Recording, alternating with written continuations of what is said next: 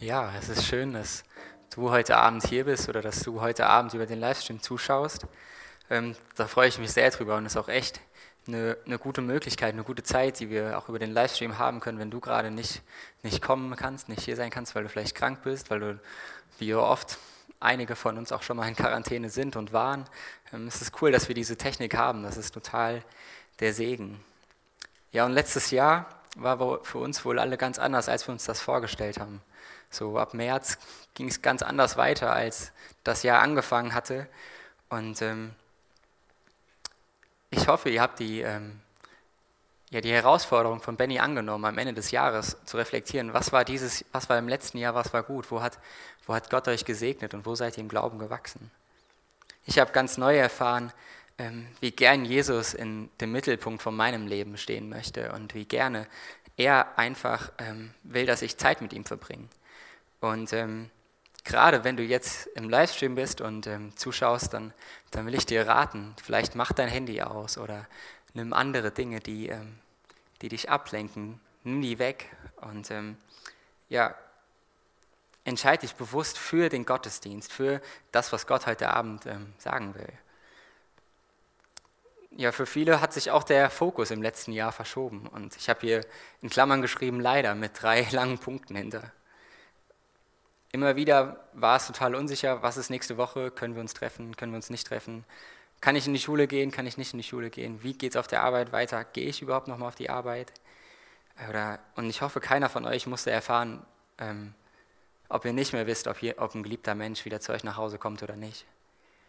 Und für mich ist Jesus, ist dieses Lied Anker, das ist so wahr gewesen im letzten Jahr. Ich habe das Lied immer und immer wieder gesungen, weil Jesus wirklich mein Anker war im letzten Jahr. Und ähm, ja, bei ihm war es, wo ich Hoffnung, Freude und Sicherheit erfahren konnte. Benny hat es eben schon gesagt, die Serie, mit der wir dieses Jahr beginnen sollen, heißt Refocus. Also wir wollen uns neu fokussieren. Und wie könnte ich diese Predigt anders beginnen als Fotograf mit einem Bild? Also habe ich euch eine kurze Bilderserie mitgebracht. Und ähm, ja, im ersten Bild sieht man noch nicht allzu viel von dem, was man eigentlich sehen will. Man sieht vorne vielleicht ein bisschen grün, aber das war's. Und im nächsten Bild sieht man auch nicht so wirklich das, was man eigentlich sehen will, sondern man sieht den ganzen Hintergrund, die Wiese, den unaufgeräumten Garten. Und erst im letzten Bild, wenn man wieder richtig fokussiert hat, sieht man die Tasse, gerettet durch Glauben, die Jugendtasse, die wir an euch an Weihnachten ähm, verschenkt haben, ähm, kann man erst dann wieder richtig sehen, wenn man den Fokus von der Kamera wieder richtig eingestellt hat. Und so wollen wir uns an Jesus in diesem neuen Jahr orientieren. Wir wollen diesen Start bewusst, bewusst nutzen, um den Fokus wieder auf Jesus zu legen.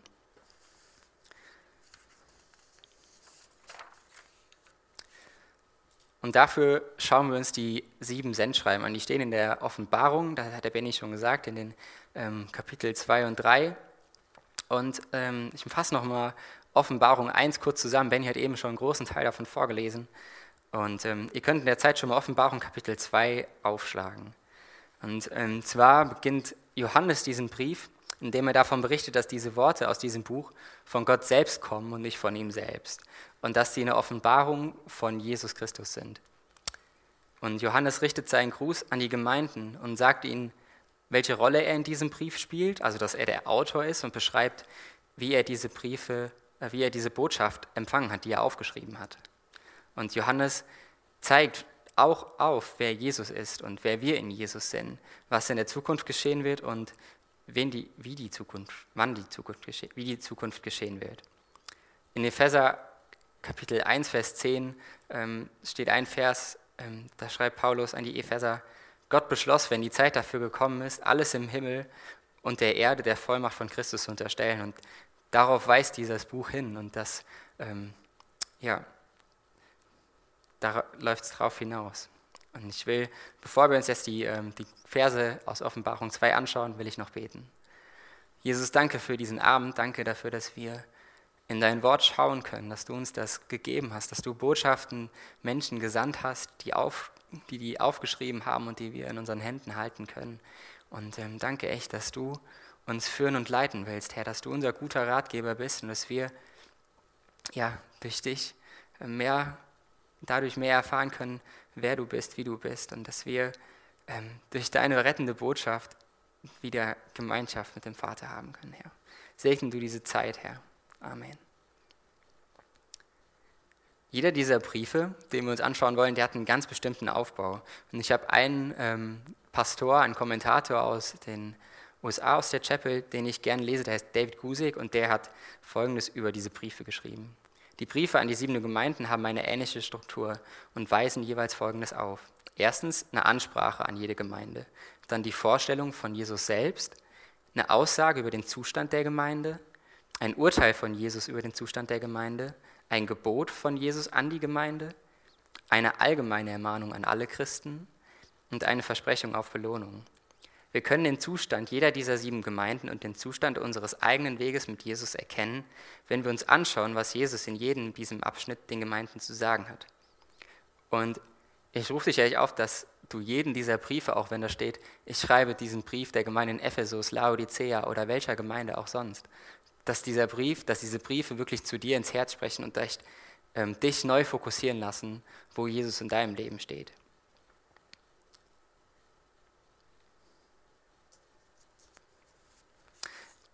Und in diesem Brief ähm, schreibt, ähm, der richtet sich an die Gemeinde in Ephesus. Und Ephesus war eine sehr berühmte Stadt damals. Sie war sehr einflussreich und ähm, sie lag in der Provinz Asia, was, man, was heute in der Türkei liegen würde. Und ähm, ja, sie war sehr bekannt für ihre, für ihre außergewöhnliche Kultur, für die Ökonomie. Die hatten einen sehr großen Hafen für das Militär, aber auch für die diversen Religionen und die religiösen Praktiken, die da verübt wurden. Außerdem stand da einer der ähm, ähm, sieben antiken Weltwunder, der Tempel der Artemis, ähm, oder auch als von anderen schon mal als Diana be bekannt, ähm, die als Göttin der Fruchtbarkeit durch unmoralischen Sex verehrt wurde, um nicht allzu tief in die Tiefe zu gehen. Ähm, und in dieser, in dieser Stadt, die so unterschiedlich war, die so von unterschiedlichen Kulturen geprägt war, von Religion und von ähm, Glaubensansichten ähm, gibt es die Gemeinde ähm, von Jesus Christus, die, wo Paulus die gepredigt hat und die ähm, ja da einfach Zeugnis waren für die Menschen. Und ähm, ja, über das Christentum, über das Evangelium waren die Leute dort sehr empört und zettelten teilweise sogar Tumulte gegen die, ähm, gegen die Christen an. Und ähm, in Apostelgeschichte 20 waren Paulus noch die ähm, die Gemeindeleitung in, in Ephesus, dass viele ähm, falsche Lehrer kommen werden, die versuchen werden, sich selbst zu bereichern oder sogar die, ganz die Gemeinde zu zerstören. Vers 1. Schreibe diesen Brief dem Engel der Gemeinde in Ephesus. Das ist die Botschaft dessen, der die sieben Sterne in der rechten Hand hält. Und der unter den sieben goldenen Leuchtern umhergeht. Als allererstes schreibt er, schreibe diesen Brief dem Engel. Und Engel meint in diesem Vers ähm, den Boten oder würde in dem heutigen Zusammenhang eher mit Pastor übersetzt werden. Und, aber ganz egal, ob Engel, Bote oder Pastor, alle drei haben die Aufgabe, eine Botschaft zu überbringen und ein Mittler von Personen zu sein. Und ähm, so hat Gott zum Beispiel Johannes einen Engel gesandt, um ihm die Botschaft der Offenbarung zu geben, damit er sie aufschreiben kann. Und so ist diese Botschaft an die Pastoren der Gemeinde in Ephesus gerichtet, damit sie die an die Gemeinde richten. Denn dieser Brief gilt ganz bestimmt nicht nur einer Person in der Gemeinde, sondern der gesamten Gemeinde. Und so gilt sie auch für uns. Weiter schreibt er, das ist die Botschaft dessen. Und ähm, das ist eine Redewendung, die im Zusammenhang der damaligen Kultur ähm, den Machtanspruch von Jesus deutlich machen sollte. Ganz viele Briefe von Kaisern oder Könige waren oft geschrieben, das ist die Botschaft von dessen. Und ähm, das soll uns einfach, sollte der damaligen Kultur einfach zeigen, dass Jesus der König ist, dass Jesus, Jesus die Macht hat. Genauso die sieben Sterne in der rechten Hand und auch, dass er in den Mitten der sieben goldenen Leuchter wandelt. Jesus hat, diese, hat die Sterne, die in, für die Pastoren der Gemeinde stehen, die hat er in der Hand. Er regiert über sie und nur durch sie werden sie gehalten diese beiden Dinge haben, ähm, haben einiges auch miteinander gemeinsam. Beide bringen Licht. Entweder dadurch, dass sie Licht selbst reflektieren oder selbst Licht bringen. Und Sterne sind für Menschen seit jeher, ähm, dienen sie der Orientierung, ganz egal ob Schifffahrer oder auch den, den ähm, drei Königen, als sie Jesus, Jesus gefunden haben, die sie geleitet haben. Aber Sterne waren noch immer nur eine grobe Orientierung. Jeder musste selbst schauen, ob da vorne jetzt eine, Flucht, äh, eine, Schlucht ist, ein Fluss ist oder ein Stolperstein und musste auch ausweichen können. Und so sollen ähm, Pastoren und ähm, die Boten sollen uns, ähm, können uns den Weg in dieser dunklen Welt zeigen, aber wir müssen selbst eine Beziehung zu Gott haben. Wir müssen selbst ähm, mit Gott unterwegs sein und uns von ihm leiten lassen. Die Pastoren können uns, können uns viel über Gott erzählen, können uns viel Weisheit weitergeben und die Richtung weisen, aber wir müssen selbst mit Gott vorangehen. Uns reicht nicht aus, dass nur der Pastor Gott kennt, sondern du musst selbst Gott kennen. Und die sieben goldenen Leuchter, die meinen die sieben Gemeinden selbst.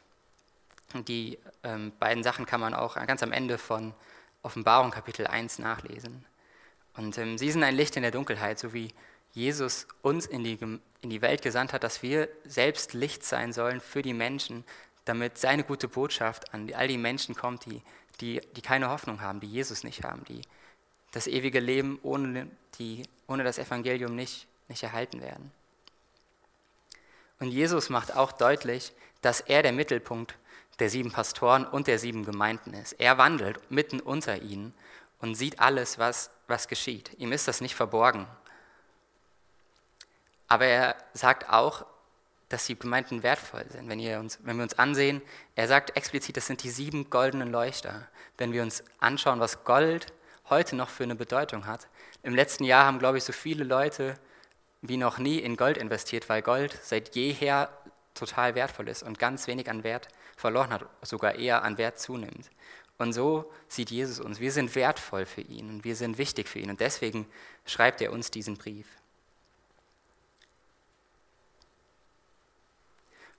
Und Jesus, er ist auch hier mitten bei uns. Jesus weiß durch seinen Heiligen Geist, der in uns ist, wenn du dich zu ihm bekennst. Der Benny sagt so, hat letztes Jahr ein neues, neues Wort erfunden, man würde auch vielleicht Neologismus sagen. Wir sind die Jesus-Bekenner. Wenn du dich zu Jesus bekennst, dann will Jesus seinen Heiligen Geist in dich senden. Und er weiß genau, was du, was du Gutes tust, was dir gerade Freude macht, was dich bewegt, was dich belastet. Und deshalb sollten wir genau hinhören, wenn Jesus, wenn Jesus Worte an uns richtet und uns ähm, ja, den Weg weisen will. In Vers 2 schreibt er deshalb, ich weiß alles, was du tust. Wir ermutigen uns ganz häufig mit diesem Wort, Jesus ist immer bei dir. Ich finde, das hat zwei richtig tolle, tolle Seiten. Und das ist ein total guter Satz, mit dem wir uns ähm, ja, stärken können. Aber sie sollte uns nicht nur ermutigen, sondern auch ehrfürchtig werden lassen. Denn ich muss ehrlich sagen, dass wenn ich weiß, dass jemand immer bei mir ist und alles sieht, was ich tue, dass ich mich total freue, dass all die guten Dinge, die ich, die ich mache, die sonst aber vielleicht niemand sieht, dass Jesus sie endlich sieht. Aber Jesus sieht auch genau im Umkehrschluss all die Dinge, die ich nichts Gutes tue, wo ich, wo ich versuche, Dinge extra verborgen zu halten. Und Jesus sind diese Dinge nicht verborgen. Letztes Jahr im Sommer haben wir uns ähm, ein Buch angeguckt, das hieß Wie dein Smartphone dich verändert. Zwölf Dinge, die Christen alarmieren sollten, von Toni Reinke. Und ähm, da hat Toni in einem Kapitel, in dem Kapitel 8 davon gesprochen, wie wir häufig glauben, dass wenn wir uns auf unserem Smartphone bewegen, dass wir da anonym sind und ganz alleine sind. Und ich will in diesem Zusammenhang euch echt nochmal vor Augen führen und da, euch da bewusst widersprechen, aus zwei ganz einfachen Gründen. Es braucht einfach nur einen, der genügend ähm, Intelligenz hat, um deine Firewall des Handys zu durchbrechen. Und spätestens dann weiß er ganz genau, wie's, was, was du tust und wie es da aussieht. Und zweitens ist, weil Jesus immer bei dir ist und er kennt all deine tiefsten Gedanken, er kennt dein Herz, er weiß genau, was du tust. Und ich will euch ermutigen, dieses Buch ähm, euch zu kaufen und zu lesen und ähm, ja, das zu euch sprechen zu lassen. Das ist wirklich eine, eine tolle Investition. Ich habe selten so ein Buch gelesen, das mir so viel Spaß gemacht hat zu lesen. Ähm, genau. Und ich will dich fragen, was sieht Jesus, wenn er dein Leben betrachtet? Unser Leben wird Frucht hervorbringen. Und wie unser Herz aussieht, bestimmt das dann auch die Frucht, egal ob es gut oder ob es böse ist. Und nach diesen Versen lobt Jesus die Gemeinden. Er bringt in Vers 2, Vers 3 und Vers 6, äh, lobt er die Gemeinden. Er sagt, ich weiß alles, was du tust. Ich habe dein Bemühen, dein geduldiges Warten gesehen. Ich weiß, dass du böse Menschen nicht ertragen kannst. Du hast jene geprüft, die sich als Apostel ausgeben, es aber nicht sind und sie als Lügner entlarvt. Aber ich will auch etwas an dir loben. Du hast die Taten der Nikolaiten genauso wie ich es tue. Als allererstes lobt er das Bemühen, weil die Gemeinde hat sich viel eingesetzt in dieser krassen Kultur, wenn ihr euch nochmal an den Anfang erinnert, in diesen, ähm, dieser ähm, Vielseitigkeit von Religionen und ähm, von Ansichten. Die haben vieles unternommen, um den Menschen das Evangelium weiterzubringen und dadurch ist auch viel Frucht entstanden. Außerdem haben die geduldig gewartet, wenn den Schwierigkeiten gegenüberstand. Das Wort, was hier mit geduldigem Warten übersetzt wird, steht im Griechischen für Hypomone und bedeutet so viel wie unerschütterliche Ausdauer. Und das ist für mich nochmal ein stärkeres Bild als einfach nur geduldiges Warten. Ich bin auch schon mal geduldig, wenn ich irgendwo sitze und warte. Ganz oft bin ich in meinem Studium geduldig, weil ich irgendwie warte, dass mein Unterricht endlich losgeht, weil die Ärzte immer irgendwo anders sind, aber nie da, wo sie mich unterrichten sollten. Und ähm, die Menschen in Ephesus, die hatten eine unerschütterliche Ausdauer. Und das ist ein total hohes Lob, das Jesus da ausspricht. Paulus hat an einer anderen Stelle ähm, zu ihnen gesprochen und hat den Glauben mit einem Wettlauf verglichen, in dem wir viel Ausdauer brauchen und hat auch gesagt, dass Disziplin erforderlich ist, aber dass wenn wir das durchhalten, dass wir am Ende reich belohnt werden. Und Jesus sieht auch deine Mühe und er sieht auch dein Ausharren, er sieht deine Taten und du wirst dafür belohnt werden.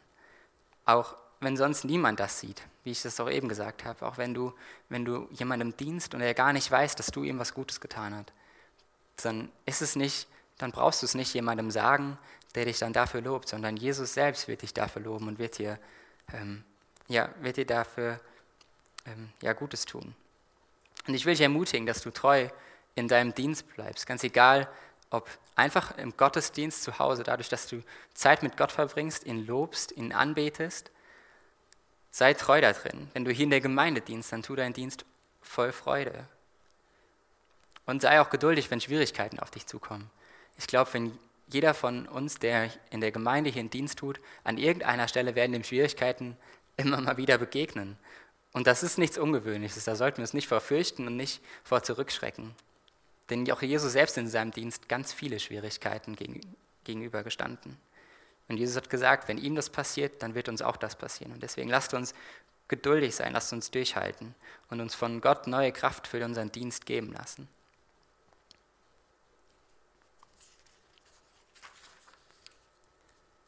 Dein Bestreben nach Wahrheit. Und Jesus lobt sie auch dafür, dass sie der Warnung von Paulus aus Kapitel 20 in der Apostelgeschichte, dass sie denen geglaubt haben, dass sie das nicht einfach nur hingenommen haben, ja, ja, wir wissen ja, wir wissen ja schon, wir sind da fest. Nee, die haben, die haben wirklich geglaubt, was Paulus ihnen gesagt hat und die haben sich, ähm, die haben sich bewusst, wenn jemand kam und versucht und, und gelehrt hat, haben die bewusst in Gottes Wort geschaut, die haben gebetet, die wussten, okay, das hat Paulus uns gesagt, das ist Jesus Christus und wir lassen uns nicht verführen.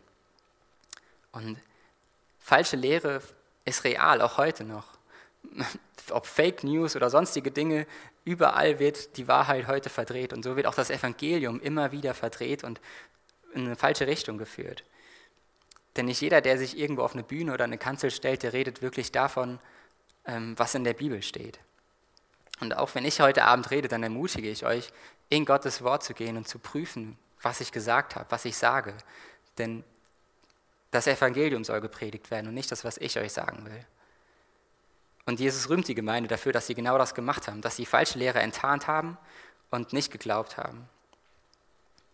In Apostelgeschichte 17, ähm, Vers 11, ähm, lobt Paulus ähm, eine Gemeinde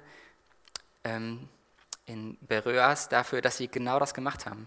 Tag für Tag forschen sie in den Schriften nach, um zu prüfen, ob Paulus und Silas ihnen tatsächlich die Wahrheit lernten.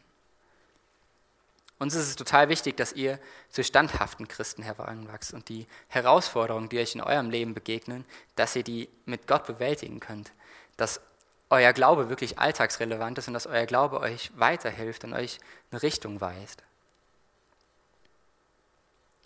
In der Bibel haben wir, ähm, können wir über einen Mann lesen, dessen Name Hiob war. Und der hatte Der hatte Freunde, ähm, die er dachte, das waren wirklich gute Freunde.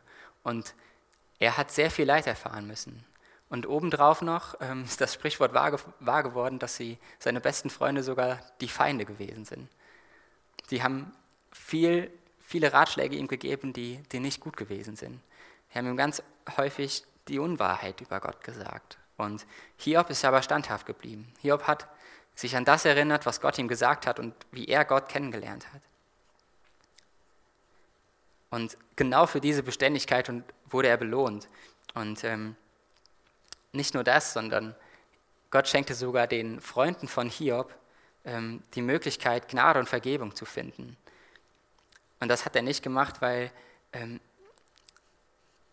das hat Gott gemacht, weil er die Hiobs Freunde liebte. Er hat nicht gemocht, was sie getan haben. Er hat nicht gemocht, dass sie die Unwahrheit über ihn gesagt haben. Aber er fand, dass sie trotzdem Vergebung verdient hatten, weil er sie liebten. Und so ist es mir ganz wichtig, Hiob sagt das, früher kannte ich dich nur vom Hören sagen, aber jetzt kenne ich dich wirklich. Und das ist auch mein Wunsch, dass ihr nicht nur die Bibel lest und dass das ein Wissen ist, was in eurem Kopf ist, sondern dass es wirklich in euer Herz rutscht und ihr wisst, das ist mein Gott und mit dem gehe ich, ähm, gehe ich durch dieses Leben. Er schreibt auch, dass sie im Vers 6, dass er, also dass Jesus die Taten der Nikolaiten genauso hasst, wie, wie Jesus es tut, also wie die Gemeinde das tut. Und ähm, ich finde, das ist ein total wichtiger Satz, denn da steht nicht, ich hasse die Nikolaiten genauso wie ihr es tut, sondern ich hasse die Taten der Nikolaiten, wie ihr es tut. So wie bei den Freunden von Hiob hat Jesus nicht die, die Menschen gehasst, sondern Menschen, ähm, sondern Jesus hat die Menschen geliebt, aber er hat die Sünde gehasst. Und so sollten auch wir Menschen lieben. Jesus sagt sogar und geht viel weiter darüber hinaus, er sagt, wir sollen unsere Feinde lieben, die Menschen lieben, die, die uns Böses wollen. Und wir sollen die Menschen nicht für ihr Verhalten richten, sondern wir sollen, wir sollen die Sünde hassen. Wir sollen davon ihr Abstand nehmen. Und wir sollen die Menschen lieben, damit wir selbst für die Menschen, die uns Böses wollen, ein Zeugnis sind für das Gute, was Gott uns getan hat. Die Verse 4 und 5.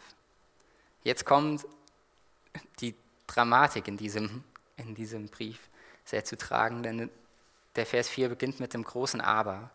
Aber ich habe gegen dich einzuwenden, dass ihr nicht mehr wie am Anfang in der Liebe lebt.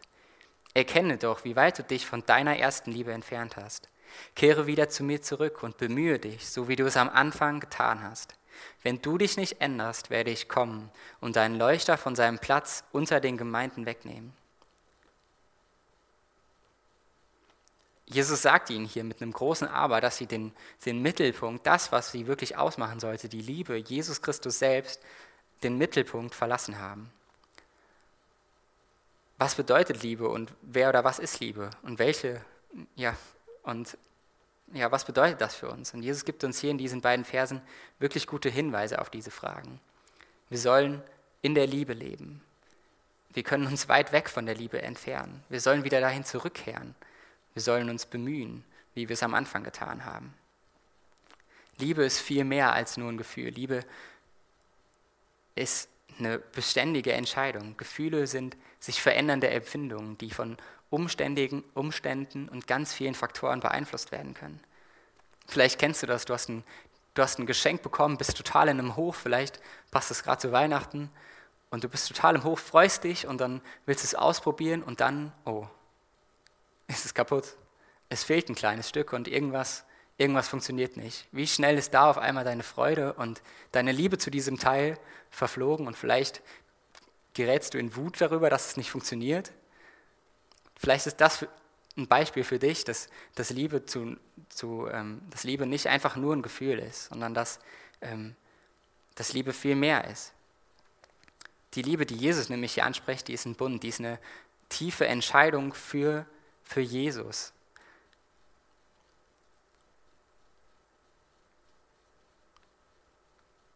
Gott ist eifersüchtig auf dich und die Beziehung zu ihm. Gott will, dass du nur ihn anbetest, dass du nur mit ihm in eine Beziehung gehst, nicht mit, nicht mit deinem Handy, nicht, nicht mit vielleicht deinem Partner, dass er das Wichtigste in deinem Leben ist, nicht dein Beruf, nicht das Geld, sondern er will das Wichtigste in deinem Leben sein. In Johannes 2, Vers 15 lesen wir auch davon, wie, wie wir ähm, da gesagt bekommen, dass wir nicht das lieben sollen, was in der Welt ist. Denn wenn jemand die Welt liebt, ist die Liebe des Vaters nicht in ihm. Gott hat in seinen zehn Geboten klar aufgeschrieben, wir sollen ihn lieben mit unserem ganzen Herzen und mit unserem ganzen Verstand. Jesus soll unsere Priorität in unserem Leben sein. Das ist auch das Essentielle, was in diesen Versen steht. Jesus will der Mittelpunkt in unserem Leben sein und wir sollen zu ihm kommen. Wie weit du dich entfernt hast, kehre wieder zu mir zurück. Jesus zeigt ihnen auf, dass es notwendig ist, wieder umzukehren und zurückzukommen. Die Epheser hatten total viele tolle Taten. Die hatten bestimmt ein volles Gemeindeprogramm. Die Chapel News würden wahrscheinlich noch länger werden, wenn, wir, wenn, die, wenn die Epheser die Chapel News gehabt hätten. Die hatten viele tolle Dinge, aber wenn Jesus nicht in diesen Dingen ist, wenn Jesus, wenn das, wenn Jesus nicht die Motivation ist, diese Dinge zu tun, sondern ähm, die Sache selbst, dann ist es alles wertlos. Jesus sagt ihnen hier, kommt wieder zu mir zurück. Ihr wart am Anfang genau auf dem richtigen Weg. Dreht wieder um und geht, kommt zu mir. Und Jesus gibt ihnen auch die Möglichkeit und sagt, hey, du bist auf dem falschen Weg, aber du kannst zu mir kommen, du kannst wieder zu mir umdrehen. Ein gutes Beispiel dafür ist auch die Geschichte von Maria und Martha. Maria hat sich bewusst dafür entschieden, die Zeit mit Jesus zu verbringen. Und Martha hat offensichtlich auch gute Dinge getan, gute Intentionen gehabt. Die hat all den Gästen gedient, die hat Jesus gedient, die wollte eine gute Gastgeberin sein. Und als sie dann zu Jesus kommt und ihn darauf aufmerksam macht, dass ihre Schwester ihr gar nicht hilft, dann sagt er ihr, Maria hat sich für das Gute entschieden.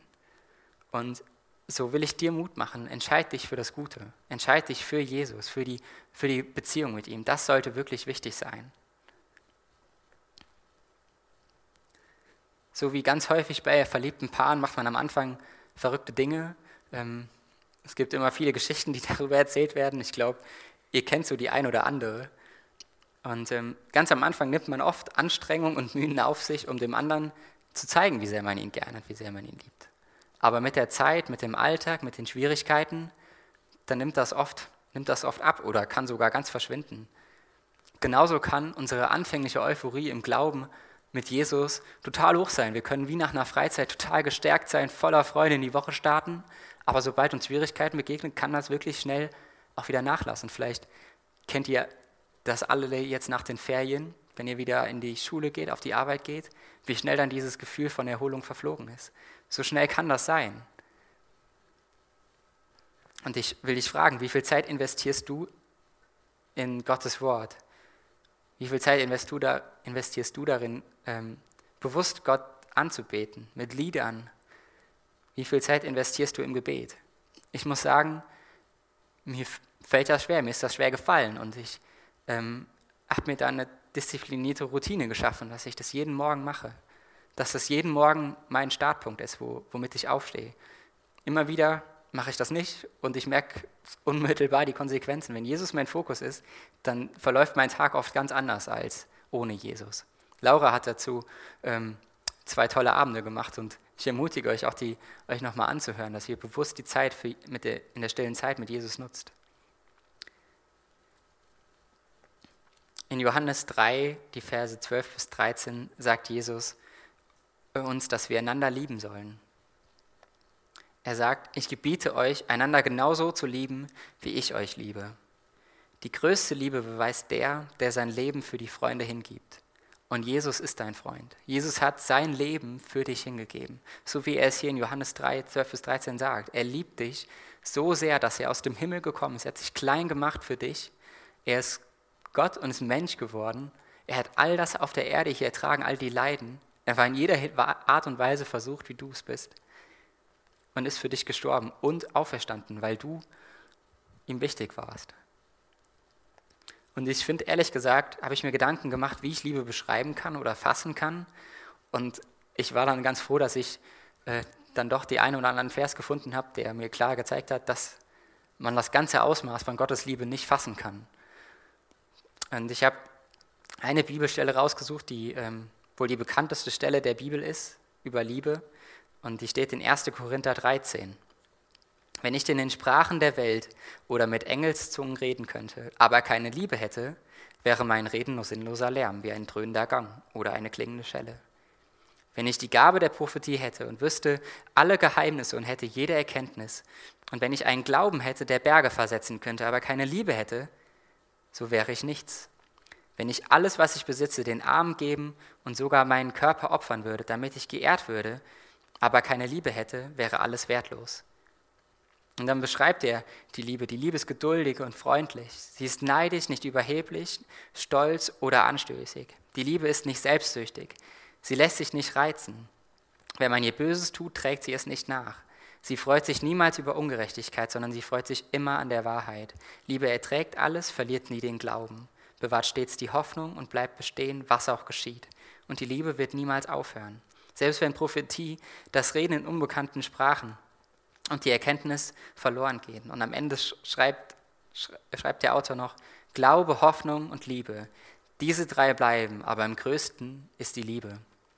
Irgendwann, ich weiß gar nicht, wie mir die Idee gekommen ist oder ob mal das mir ein Pastor oder irgendjemand anders gesagt hat, ähm, hat er mal gesagt, Jesus ist die Liebe selbst. Lies mal diesen, dieses Kapitel in 1. Korinther 13 und tausch einfach mal Liebe gegen Jesus aus, weil das ist total die tolle Beschreibung bei Jesus. Jesus trägt dir deine Sünde nicht nach, sondern er liebt dich ganz. Er wird nicht aufhören, dich zu lieben.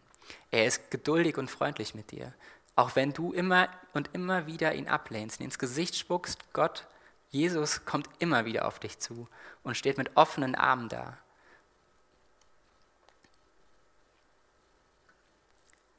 Wir haben diesen, ähm, diese Serie bewusst Refocus genannt.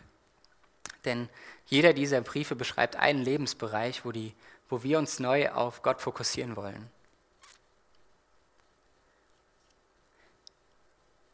Gott, Jesus hat hier die, ähm, die guten Taten der Epheser beschrieben. Aber die guten Taten waren, so wie auch in 1. Korinther beschrieben, wir könnten alles Gute tun, aber wenn wir Jesus nicht im Mittelpunkt davon haben, dann ist das alles nichts. Und Jesus sollte unser Alles sein. Und versteht mich da wirklich richtig. Durch Jesus ist alles, wie der Benny das gesagt hat. Jesus ist das Anfang, ist der Anfang und, der, und das Ende. Jesus ist Alpha und Omega. Jesus sollte deshalb unser Alles sein. Und wir sollten eine lebendige Beziehung zu ihm haben. Liebe Jesus bewusst. Komm aus deinem Alltagstrott raus, aus deinen Aufgaben, aus deinen To-Do-Listen und lass Jesus deine, deine Priorität sein. Ähm, schlag mal mit mir Johannes 13, ähm, die Verse 34 bis 35 auf.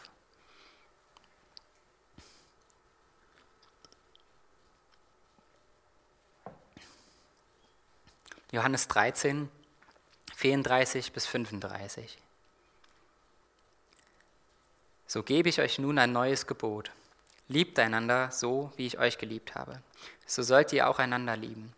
Eure Liebe zueinander wird der Welt zeigen, dass ihr meine Jünger seid.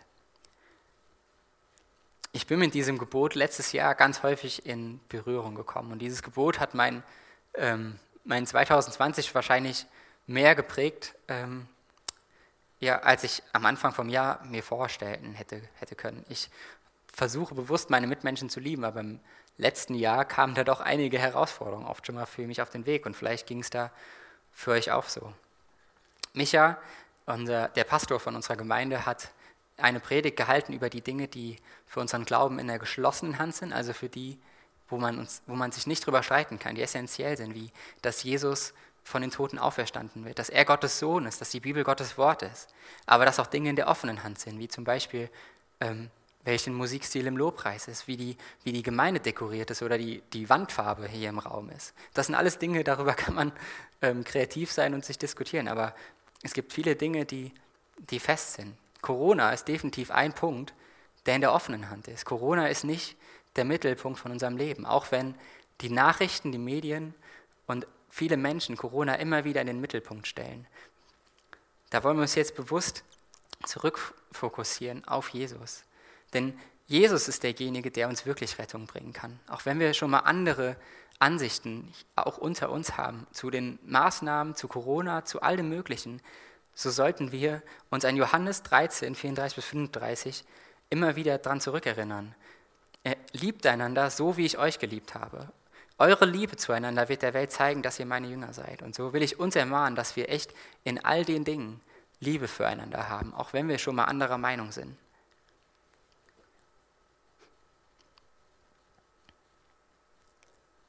Und ich will euch Mut machen, dass ihr mit Gottes Wort ähm, da reintaucht, wie wir mit dieser besonderen Zeit umgehen können. Ich wünschte mir so, 2021 hätte angefangen und das Corona-Thema wäre endlich gegessen. Leider ist das nicht so. Das heißt, es begleitet uns noch. Also mache ich euch Mut, euch mit der Bibel auseinanderzusetzen und zu sehen, dass Jesus wirklich der Mittelpunkt ist. Und auch anzuerkennen, wie es in Prediger heißt, ähm, in Prediger Kapitel 8, 6 bis 7, da heißt es explizit, dass der Mensch darunter leidet und dass ihm auch niemand sagen kann, was in der Zukunft geschehen wird und dass er in der Ungewissheit lebt. Aber wir wissen nicht, was morgen sein wird. Aber was wir wissen ist, dass Jesus für uns gestorben ist, dass er auferstanden ist und dass wir durch ihn Rettung haben. Deswegen lasst uns davon Gott korrigieren in diesem Brief dass Jesus wieder zurück in unseren Mittelpunkt rückt, in unser Herz rückt und dass er uns erfüllt mit seiner Gegenwart, dass die Gemeinde ganz erfüllt ist mit seiner Gegenwart und dass wir als Licht hell leuchten in dieser Dunkelheit. Dazu noch zwei Verse, Epheser 4, Vers 2. Seid freundlich und demütig, geduldig im Umgang miteinander und ertragt einander voller Liebe. Psalm 131, Vers 1. Wie schön und wunderbar ist es, wenn Gläubige einträchtig zusammenkommen. In 1. Petrus 4, Vers 8 steht ein, ähm, ein Vers, der mir auch in der Vorbereitung total wichtig geworden ist. Denn Jesus, denn Jesus liebt uns, liebt uns wirklich sehr, wie ich das auch gesagt habe. Er ist extra auf diese Welt gekommen und da steht, das Wichtigste aber ist, dass ihr einander beständig liebt, denn die Liebe deckt viele Sünden zu. Jesus hat uns so beständig geliebt und all die Sünde, die wir haben, die hat er getilgt. Und diese Nachricht sollte dir sollte eine Entscheidung oder ruft eine Entscheidung in dir hervor.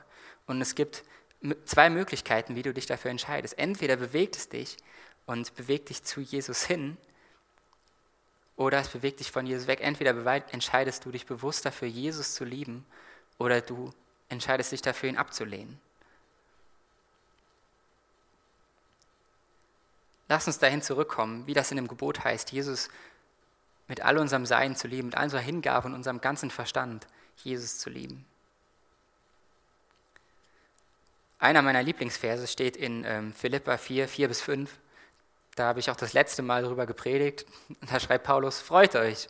Und abermals sage ich euch, freut euch. Und ich habe den einfach mal in meinen Worten umgeschrieben ähm, für, für diese Predigt. Und ich sage euch, liebt Jesus, liebt einander, Dient einander voller Liebe.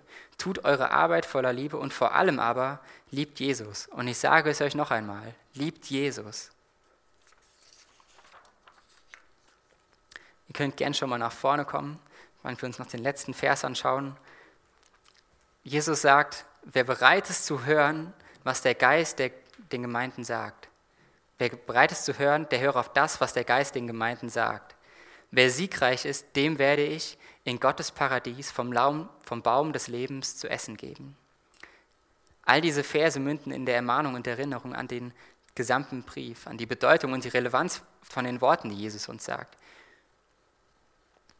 Lasst uns auf das hören, was Jesus uns da, da gesagt hat und auch noch in den kommenden Wochen sagen will. Lasst uns beständig ausharren, lasst uns eine unerschütterliche Ausdauer haben in den Schwierigkeiten, die uns begegnen. Denn wenn wir siegreich sind, sagt uns Jesus sogar direkt eine Belohnung zu. Dann wird er uns vom Baum des Lebens zu essen geben. Wir werden ewig mit ihm leben. Jesus zwingt dir keine Beziehung auf. Jesus wünscht sich eine lebendige Beziehung mit dir und gibt dir deshalb die Möglichkeit, dich zu entscheiden.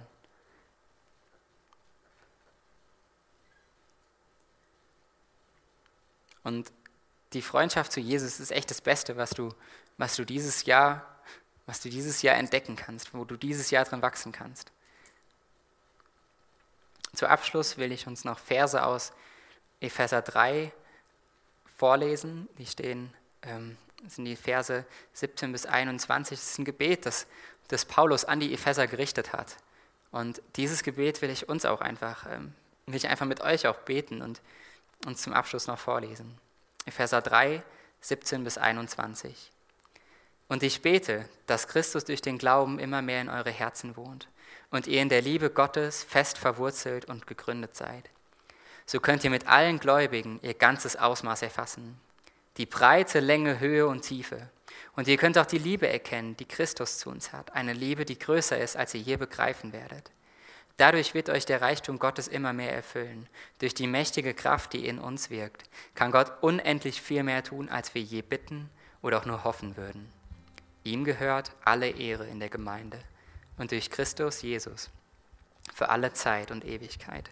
Jesus, so danke ich dir für diesen Abend. Ich danke dir für diese Worte, für diesen Brief, den du an die Gemeinde in Ephesus geschrieben hast. Herr, ich danke dir dafür, dass sie treu waren in so vielen Dingen, aber danke, dass du sie einfach auch aufmerksam darauf gemacht hast, dass all diese guten Taten sie nicht, sie am Ende nicht retten werden, sondern dass du es bist, Herr.